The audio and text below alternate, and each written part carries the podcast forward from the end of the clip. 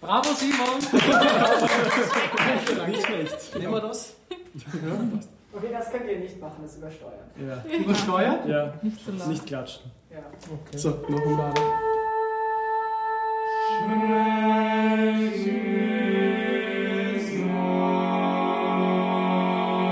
Herzlich willkommen zu Sprechgesang, der österreichische Chormusik-Podcast, hosted by Momentum Vocal Music. Yay! Unsere Gastgeber sind wieder der Sevi und der Simon. Anwesend.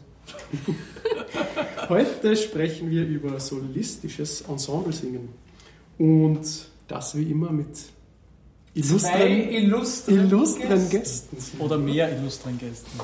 Eigentlich fast zu viel illustren Gästen. Ja. Aber kurzer Zwischenapplaus für den Simon, leise. Das ist ein Zwischenapplaus. Bravo. Super. Super, Simon. Ähm, das Intro, für die, die unseren Podcast schon länger verfolgen, die Stimme war anders, aber der Name war gleich. Das war gerade der, der Simon Piebal, einer unserer Gäste heute. Die Gästeanzahl ist explosiv nach oben gestiegen. Das liegt daran, dass wir wie viele Stunden? Ein paar Stunden. Stunden Monteverdi-Madrigale aufgenommen haben im Schloss Dotzenbach, wo wir jetzt noch immer sind, im Konzertsaal. Es geht heute darum, wie solistisches Ensemblesingen besonders ist und wir haben da absolute Vollprofis bei uns. Den Benjamin Harasco, bravo, kleiner Applaus. Eben den Simon Piebal, den wir schon gehört haben gerade. Hallo Simon. Dann haben wir die Hanna Fjodorov, kleiner Hallo. Applaus. Ich freue mich. Ja. Und die Johanna Falkinger. Solistisches Ensemblesingen.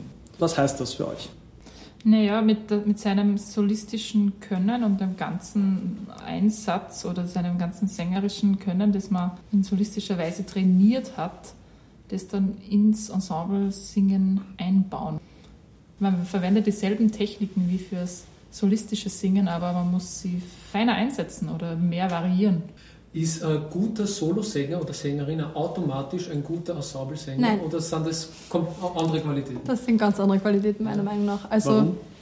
jemand, der sich ähm, in seinem Leben nur aufs Solo-Singen konzentriert hat, kann, glaube ich, nicht gleich in ein Ensemble einsteigen und das gleich empfinden wie die Leute, die schon ganz oft miteinander gesungen haben.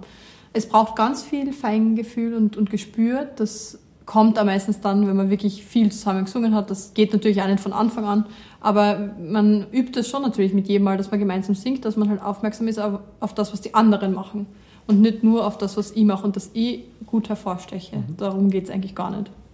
Jetzt haben wir heute eine Aufnahme gemacht mit eigentlich relativ wenig Vorlaufzeit.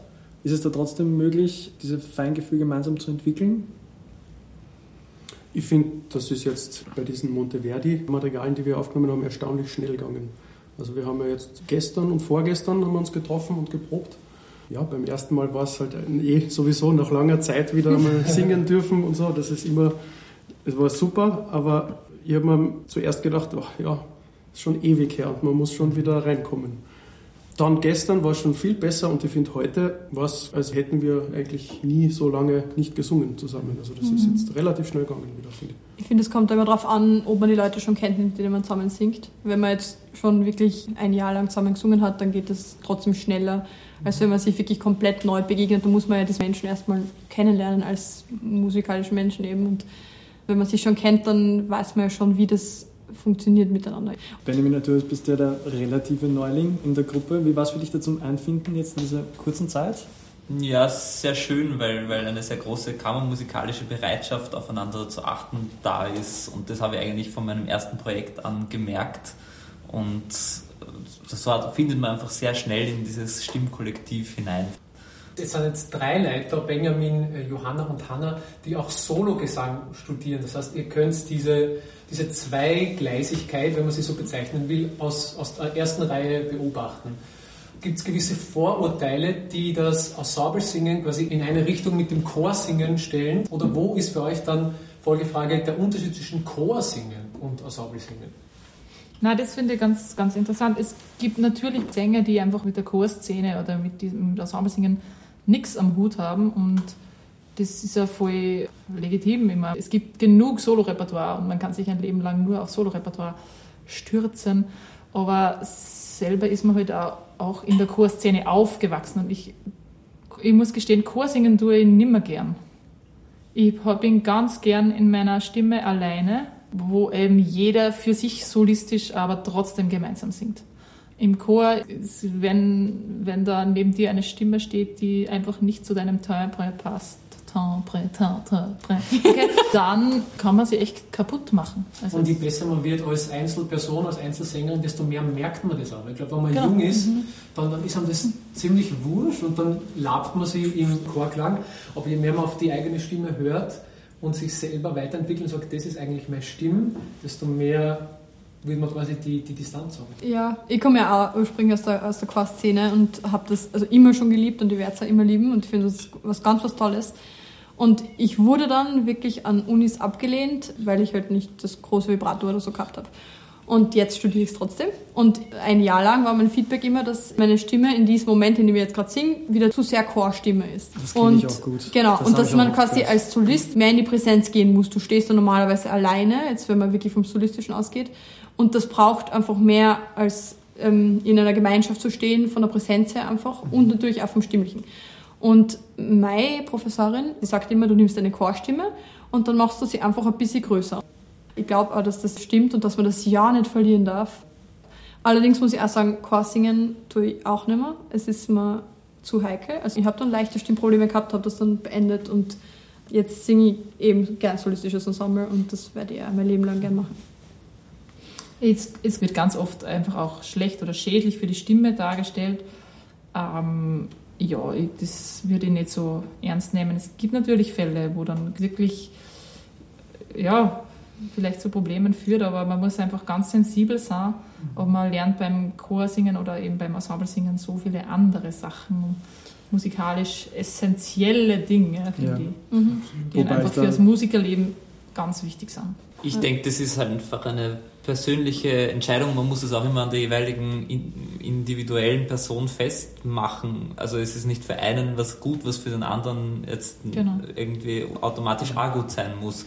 Also die Situation zum Beispiel für einen Bariton ist ja im Chorsingen schon einmal eine ganz andere als die Situation für einen Tenor 2 oder der, der dann irgendwie von Anfang an gleich in, in die Höhe einsteigen muss und sich dann natürlich äh, lässt man sich im Chor singen, gerade wenn man noch am Anfang einer Ausbildung ist, leicht verleiten, denke ich, äh, mitzuschwimmen mit den anderen und so nicht mehr so genau auf seine eigene Stimme zu hören. Und da können sich, denke ich, schon auch gewisse technische Probleme einschleichen.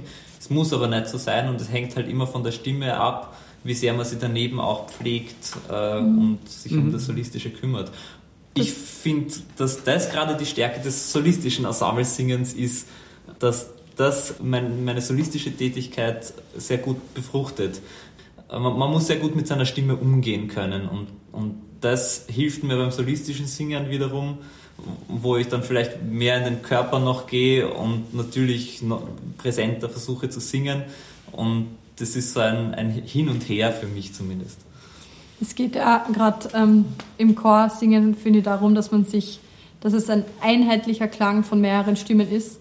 Und das ist vielleicht ein bisschen das Problem dahinter, weil wenn du gerade beginnst, ähm, deine eigene Stimme kennenzulernen, dann musst du einmal hören, was deine Stimme quasi macht und wie du die wohlfühlst beim Singen. Und das kannst du, da wirst du ein bisschen gehindert dran, wenn du mit mehreren Menschen gleich klingen sollst.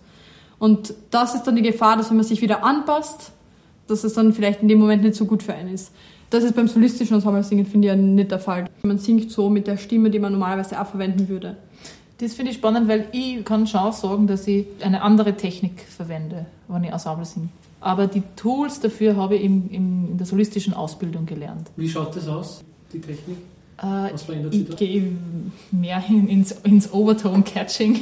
Das ist ein In bisschen die- gedeckter, oder? An sich. Ein bisschen gedeckter. Gefühl Gedeckter, oder? gedeckter, ja, vielleicht weniger präsent oder, naja, präsent, na, das ist das falsche Wort, weil präsent bleibe ich trotzdem natürlich, aber weniger strahlend, Hervortretend. nach Weniger vortretend. hervortretend. Genau. Leiser? Le leiser, ja.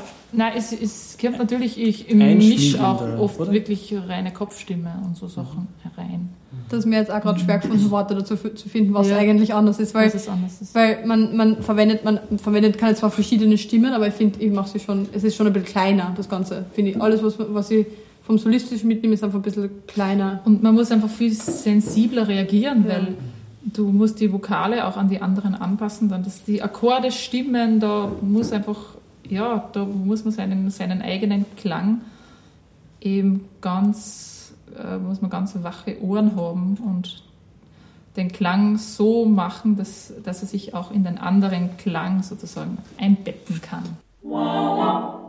Solistisches Ensemble-Singen hat eigentlich zwei Singaspekte, wie wir es gesagt haben, Solo und Ensemble. Und es muss beides sein, aber nicht entweder oder. Also es steckt auch ein gewisses Gefühl füreinander mhm. drinnen. Aura. Aura. Aura. Da habe ich eine, eine spannende Frage jetzt. Es gibt ja dann doch große Orchesterwerke, wie 9. Beethoven zum Beispiel, wo es am Schluss dann durchaus, der Benjamin lacht schon, äh, eigentlich Ensemblestellen gibt. Wie wäre das Singen dann dort? Wäre das dann mehr Solo oder wäre es mehr Ensemble? Redest du vom Chor jetzt? jetzt wollte ich nein, nein, nein, nein, ich rede von den Solostellen. Das also Solisten, die Solisten. Vier Solisten. Die vier Solisten, das Solistenquartett. Mhm. Ja. Oder auch jedes Benediktus jeder Messe. Ich habe jetzt gerade gedacht, spezifisch an die neunte Beethoven, weil das so ein großes und eigentlich Mit davor Orchester, hast du und Orchester und dann immer hört das Orchester auf und es bleibt eigentlich nur die vier Solisten über und ja. die müssten dann eigentlich Ensemble singen und erfahrungsgemäß tun sie das nicht. Ich glaube, aufführungspraktisch gesehen, in den Messen zum Beispiel wären ja das nicht vier ausgebildete Solosänger, sondern das wären ja eh die Leute aus dem Chor. Also ich glaube, es hat sich einfach bei uns so eingebürgert, dass man sich da extra Solisten holt, die dann eben auch solistisch singen. Ja, es, man hat einfach oft nicht die Situation im solistischen Bereich, dass du dann mit diesen drei, anderen drei Leuten du wirklich auch nochmal ins Ensemble singen gehst, sondern du bist als Solist engagiert und du singst jetzt einfach als Solistin. Mhm. Ja, wäre eh cool, wenn man da ein bisschen umdenken könnte. Ich habe nämlich beim Herfahren mit dem Gerwin ein sehr spannendes Gespräch geführt über unterschiedliche Chorszenen und Chorkulturen. Und wenn man zum Beispiel nach England schaut, ist dieser Widerspruch zwischen solistischem und auch Chorsingen. Also die unterscheiden gar nicht so sehr zwischen Ensemble-Singen und Chorsingen. Also der Widerspruch zwischen Solo und Chorsingen ist überhaupt nicht so groß. Und deswegen sind halt die Chöre wahnsinnig gut, weil die Stimmen anders ausgebildet werden. Schlanker, flexibler und natürlich ist auch mehr Geld dahinter, das muss man einfach sagen. Also Chorsingen ist in England ziemlich gut bezahlt und es gibt unglaublich viele Chöre. Und aus dieser Tradition kommen so viele gute Sängerinnen und Sänger hervor, also Tenöre und Sopranistinnen und auch Bässe. Und die kommen alle aus irgendwelchen Chören und Ensembles. Und da, es gibt Aufnahmen von Monteverdi Choir in, auf YouTube, wo zum Beispiel alle Solisten nur aus dem Chor sind. Und das sind wirklich großartige Solisten. Und ich finde, das muss man sich manchmal vor Augen halten, wie es sein könnte. Also, dass das alles nicht Gott gemacht ist, sondern dass, dass man da durchaus schrauben kann und, und ein bisschen Gewissensarbeit betreiben kann. Und ich glaube, wir tragen da unseren Teil dazu bei, ja. hoffe ich zumindest. Und ich, ich denke mir da auch, äh, ich mache jetzt einen kurzen einen Sprung zurück zum, weil ihr gesagt habt, ihr habt es alle auch früher Chor gesungen und habt irgendwann aufgehört damit. Ich zähle mich da auch dazu, ich komme auch aus der, aus der Gegend und ich habe immer enorm profitiert von den Leuten, die neben mir waren im Chor. Ein paar sitzen heute da, die auch neben mir gewesen sind. Mit Simon Pibal jetzt habe ich schon lange. lange gemeinsam gesungen, auch im Chor auch viel. Und ich habe immer enorm von dem profitiert, von allen meinen Sitznachbarn. Ich hoffe, alle Sitznachbarn jetzt von mir profitieren, genauso von mir wie ich früher von, von, von den anderen, weil das auch meine Stimme ein Lerneffekt durchaus da war, den ich jetzt auch auf solistisches Singen anwenden kann. Also der, da ist schon eine Verbindung da, die ich wichtig finde. Sollte ich eine andere Frage stellen, jetzt habe ich es vergessen. Ich wollte noch, genau, ich, das wollte ich euch auch noch fragen. Wenn ihr gefragt werdet von einem Ensemble, ob ihr einen Tipp geben könnt fürs gemeinsame Singen, was könntet ihr denen sagen? Mir, ich finde es einfach immer super, wenn man wirklich ins gemeinsame Interpretieren kommt, weil man vom gemeinsamen Singen auch weiter noch geht und den Text irgendwie auch spielt oder wie es jetzt auch war bei den Madrigalen, wo irgendwie auch Dialoge stattfinden oder so, weil man dann wirklich Runtersingen oder von den Noten, die da stehen oder auch schön singen und super zusammenklingen, intonatorisch alles perfekt, äh, wirklich ins Kommunizieren kommt. Nicht nur musizieren, sondern auch kommunizieren. Man sollte einander vertrauen, dass es funktioniert. Also wenn man jetzt mal absieht von den ganzen technischen Aspekten und, und dass den Noten sitzen und so und vielleicht auch noch die Intonation passt, dann finde das Schönste daran und das genieße ich jedes Mal, dass man einfach singt und mit den anderen gemeinsam singt und man weiß, es funktioniert und man vertraut das drauf und das finde ich echt, das finde ich so ein schönes Gefühl und das muss ich sagen, das kriegt man eh nicht so leicht. Also das ist nicht selbstverständlich, das braucht viel Zeit und viel, viele, viele tolle Menschen, die da gemeinsam an einem Strang ziehen. Und es gibt einem was Sicherheit, gell? man traut ja. sich dann viel mehr, wenn man den anderen mal einen Vertrauensvorschuss gibt. Ja. Ich glaube, das ist ganz wichtig. Weil wenn man sie zum Beispiel nicht kennt und nur einmal probt oder gar nicht probt und es ist ja quasi ein Platz-Konzert, dann ist jeder nur in, in, seiner Scheu, in seinem Scheuklappenfenster drinnen und einfach, es geht nur darum, sich selber möglichst gut zu präsentieren. Und ich glaube, wenn, wenn, das Vertrauen einmal da ist, dass ich weiß, der Sevi singt diesen Ton und dann singe ich diesen Ton. Und das ist einfach ein System, das ja. etabliert ist.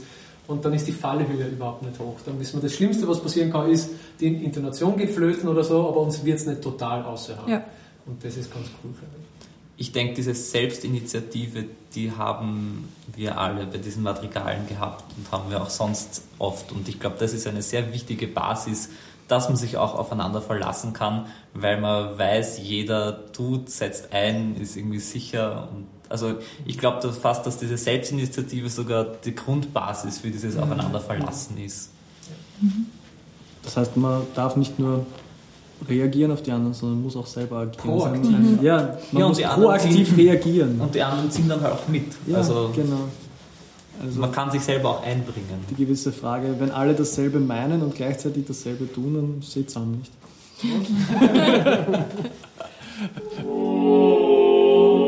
Eine Sache ist mir noch eingefallen, Simon ist ja auch nicht nur ein toller Sänger, sondern auch ein toller Instrumentalist. Ich wollte dich noch fragen, ähm, ob da ein, ein, Unterschied besteht zwischen solistischen Ensemble-Singen und vielleicht dem solistischen Spielen in einem Klarinettenkonsort. was auch immer. Also Chalumeau-Konsort wäre möglich. Aber na, was ich noch sagen wollte, also ich habe es sehr spannend gefunden, wie ihr jetzt darüber gesprochen habt, weil ihr habt da einfach ein bisschen einen anderen Zugang. Ich habe auch eben lange in Chören gesungen und äh, für mich war das Ensemble-Singen dann eigentlich das solistische Singen, so, wo ich mich als Solist gefühlt habe. Also ich differenziere da nicht zwischen solistisch singen und Ensemble singen, sondern es ist für mich solistisch singen. Vor allem diese, diese Freiheit und diese Beweglichkeit auch im Singen. Das ist beim großen Chor ist das nicht so. Und um auf deine Frage zurückzukommen, mhm. ja. Instrumentalmusik, Kammermusik, äh, bei meinem Instrument eben Klarinette, auch im Orchester ist man ja eigentlich immer Solist, weil man ist ja nicht wie bei den Streichern vielfach besetzt, sondern die Bläser haben jeder eine eigene Stimme und da ist man immer solistisch unterwegs. Und ja, ich finde, es gibt nicht viel Unterschied von der kammermusikalischen Vokalmusik und der instrumentalen Kammermusik. Es macht Spaß, da hin und her zu wechseln zwischen instrumental und sängerisch. Das ist. Und apropos hin und her wechseln, wenn du jetzt ein Lieblingsstück formulieren würdest, generell, generell. wäre das dann ein Vokalstück oder ein Instrument? Also diese Fragen immer. Lieblingsstück, das, das gibt so, also es gibt so viele Lieblingsstücke, wie ich da jetzt aufzählen könnte. Du musst kein Lieblingsstück sagen, nur wäre es eher, eher Stimmen, stimmenorientiert oder instrumental? Das kann ich auch nicht sagen. Okay. Also das kommt immer darauf an. Ich habe auch nie über, den, über einen längeren Zeitraum ein Lieblingsstück. Für mich ist es immer, das wechselt einfach. Mhm. Zur Zeit, wir werden das vorher eh, äh, später dann eh gleich besprechen, ist es ein Vokalstück, das liebt. Na schon. Ist, ne? Dann kommen wir gleich zu dem Punkt, ja. wenn du das gerade ansprichst. Weil wir heute so viele Gäste und Innen haben, haben wir natürlich auch viele neue Stücke für unsere Playlist nachzuhören und zu schauen auf Spotify. Und ich fange jetzt einfach mit Benjamin an. Ja, das war ganz schwer, weil, weil natürlich viele Sachen für mich wahnsinnig faszinierend sind und sich auf eins zu beschränken, da habe ich mir dann gedacht, das, das beschäftigt mich schon sehr, sehr lange und begleitet mich irgendwie schon sehr lange. Das ist Friede auf Erden von Anna ah. Schönberg, Opus 13. Das ist, glaube ich, schon dreimal. Es ist einfach fantastisch. Ja, also, ja das stimmt. Ja. Was ist es? Was macht es für dich aus? Ich liebe diese Zeit, also generell diese, diese Spätromantik, dieser Übergang in die Moderne, gemeinsam mit dieser Message des, des Friedens, hat einfach zu dieser genialen Musik auch noch eine wahnsinnig kraftvolle Message und das macht es für mich eine Kombination aus, die echt sehr einzigartig ist. Kann mich dann anschließen, Friede auf Erden, super tolles Stück. Unglaublich. Gar nicht leicht, gar nicht Ja. leicht. Wer hat das schon gesungen von euch? Ich, Ja. Ah, Ja, leicht ja gar nicht. Also bei der Uraufführung, die haben sie ja dann extra, hat er extra noch Stimmen dazu schreiben müssen. weil die Version klingt wirklich nicht gut mit, Ja. mit Instrumentalstimmen. Also da merkt man schon auch, wie das Niveau sich verändert hat in Ja. diesen 100 Jahren. Also es ist ja noch vor dem Ersten Weltkrieg komponiert worden und Wahnsinn. Es steht ja in der Edition, sollte die korrekte Intonation ausbleiben, dann möge man die Instrumentalstimmen beifügen und so. Aber es ist eigentlich ein Chorstück. Ja, es Ja, ist ein A ein cappella, A Cappella-Stück, absolut. genau. Also auf jeden Fall super Stück, findet ihr bei uns in der Playlist. Unbedingt anhören, es ist ein wahrer Traum. Dreht die Boxen, Kopfhörer, was auch immer, Ja. auf Vollgas auf. Spielen, singen, hören, lesen. Ja, alles. leben. Simon, dein Ja. Stück. mein Stück ist von Thomas Tompkins, ein englischer Komponist. Ja. Renaissance, Frühbarock, ja, so um die Zeit. Und zwar When David heard that Absalom was slain. Es ist eine biblische Erzählung. Absalom, äh, ein jüngerer Sohn von König David, hat seinen Halbbruder umgebracht, weil der mit seiner, ja, er hat seine Halbschwester vergewaltigt. Und ziemlich brutal, ja. Und nachdem der eigene Vater quasi nur dann gesagt hat, ja, er hat, er hat ihn nicht wirklich dafür, ja, wie soll ich sagen, bestraft, sondern er hat einfach gesagt, ja, geh halt, darfst nicht mehr kommen oder so auf die Art. Und das hat Absalom nicht so auf sich sitzen lassen. Deswegen hat er ihn dann getötet und er selber ist dann natürlich geflohen. Äh, Und dann ein paar Jahre später ist er dann erst wieder zurück und wollte seinen Vater stürzen. Und in der Schlacht ist er dann aber selbst umgekommen und zwar, es war auch ziemlich brutal. Also er hat sich anscheinend hat er sehr äh, eine wallende Mähne gehabt und ist dann in einem äh, in, in einer Baumkrone hängen geblieben. Und noch am Baum hängend ist dann ein Soldat gekommen und hat ihn dreimal ins Herz gestochen. Also so war sein Tod. Overkill. Darum kurze Haare. Ja, und als das dann, Tolles Stück. ja, da- gut, dazu komme ich noch, worum es geht. Aber genau, im Stück, das Stück selber ist eigentlich ein Klagelied, weil der Vater von Absalom, König David, war dann so bestürzt und in voller Trauer über den, über den Tod seines Sohnes.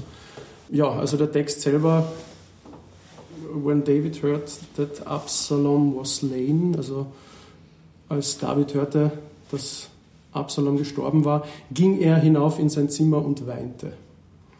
Und die Komposition selber ist unglaublich traurig und es ist einfach Melancholie pur, mit wahnsinnig vielen Vorhalten und das steigert sich dann so in, zur Mitte des Stückes und dann gegen Ende hin beruhigt sich wieder und man hat fast das Gefühl, dass er dann am Ende so seinen Frieden damit findet. Und ganz zum Schluss gibt es dann wie soll es anders sein? Vom Tenor eine wunderschöne Tenorfloskel. Unglaublich.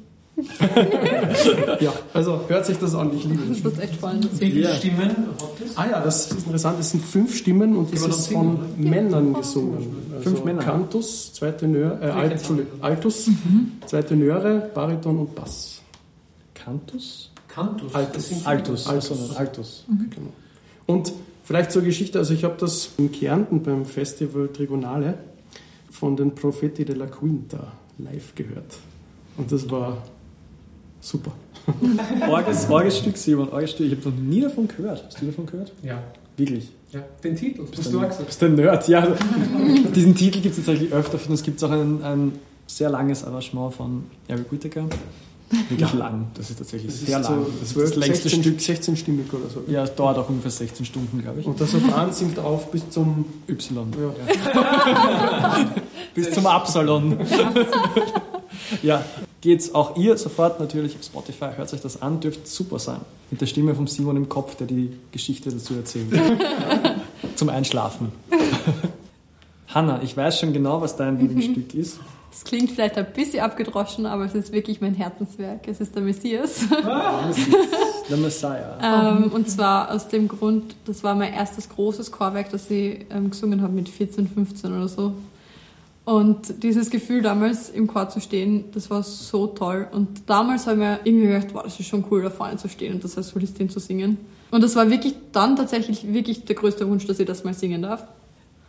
Aber das hat mich dann so begleitet. Ich habe das dann schon jetzt viermal gesungen in der Zwischen Zwischenzeit. Und Es ist noch immer nach wie vor mein Traum. Es ist inzwischen leider nicht mehr so meine Stimmlage. Also weder alt noch Sopran. genau, aber das hat mich einfach so begleitet und ist noch immer nach wie vor mein Lieblingswerk. Du weißt genau, was ich jetzt fragen werde. Lift Up Your Heads ist Lift mein Up Lieblings. Das ist genau das Lieblingsstück. Ja. Es wird oft weglassen, oder? Ja, stimmt. Finde ich ganz traurig. Ja, das wird ja schon manchmal wird es weglassen. Auch, weglassen. ja. Lift up your Geht es dann, he is the king of glory, he is the king of Ja, glory. genau. Ja. The Lord of Hosts, the Host of Hosts. Moment. wow. Hast du eine Lieblingsaufnahme, Hanna? Ja, Anoncourt Consentus Musicus, aber das ist irgendwie aufgelegt auch. Okay. Im Arnold Schönberg Chor? Ja. Johanna, Mhm. was Ja. ist deins? Ähm, also ich bin ja großer Fan von äh, Frühbarocker oder Renaissance, Vokal, Polyphonie. Und die Sachen, die wir jetzt gerade aufgenommen haben, also Monteverdi Madrigale, das ist für mich echt, da, ich, da bin ich einfach voll drinnen. Das, da habe ich irgendwie auch schon so dieses Feeling dafür. Und ich finde einfach so genial, wie zum Beispiel Monteverdi so sinnlich komponiert und, und gleichzeitig so genial nach allen Regeln und ja, harmo- harmonisch, so komplex. Und der Text ist aber so gut ausgedeutet und ja, jedes Baci und Bocca und, und was haben wir noch gehabt? Eileen Mutornarier. Ja, genau. Nein, das konkretes Stück, was wir heute aufgenommen haben. Si, io vorrei morir. Aus dem vierten? Nein, Aus dem vierten, genau. Aus Aus dem vierten Madrigal. Und die Aufnahme, die ich dazu empfehle, stammt Unsere. natürlich von uns. Sie wird bald, sie wird die, wenn sie dann kommt. Danke für eure, für eure Lieblingslieder. Sieg hier vorrei morire von der Johanna, der Messias und besonders Lift Up von der Hanna. When. David Hurt, Tompkins vom Simon und Friede auf Erden vom Benjamin. Super, super Stücke. Geht's auf Spotify, geht's zu unserer Playlist, dort wird alles sofort hochgeladen. Hört euch das an, das sind super Stücke. Ich werde es auf jeden Fall machen. Ich auch. Ja. Begriffsblitze. Simon wird das heute machen, nicht ich. Wir werden euch mit einem Begriff konfrontieren und ich hätte gern, dass ihr, oder Simon hätte gern, dass ihr mit dem ersten antwortet, das euch darauf anspringt. Ich übergebe jetzt den Stab quasi an den Simon. Ich danke Die, dir. die be heutigen Begriffe. Seid ihr bereit? Achtung. Ensemble. Nette Menschen. Kammermusik. Gemeinsam. Chorsingen. Lustig. Feingefühl. Spannend. Klang. Schön. Kommunizieren. Wichtig. Solistin. Solist. Madrigal. Aufnahme. Monteverdi. Geil! I love it. Nur tolle Sachen. Dürfte wichtig gewesen sein. Dann danke an den Simon. Danke an dich. Danke an Gerwin. Danke an all euch alle. Genau, an die Sängerinnen und Sänger von der Mon- Monteverdi-Besetzung von Momentum Vocal Music. Danke an den Ofen, genau, fürs Wärmen. Danke an das Schloss Trotzenbach. Das, Wunderschön. Ich, wär, es ist wirklich schön da. Also ich meine, ihr könnt es daheim nicht sehen, aber Schloss Totzenbach. ja. Werbung. dranbleiben äh, in Bezug auf Schloss Trotzenbach wird es womöglich demnächst eine tolle Ankündigung geben. Danke an den Gerwin Bravo. Bravo. für die Technik. Kommt's gut heim. Gute Nacht. Gute Nacht.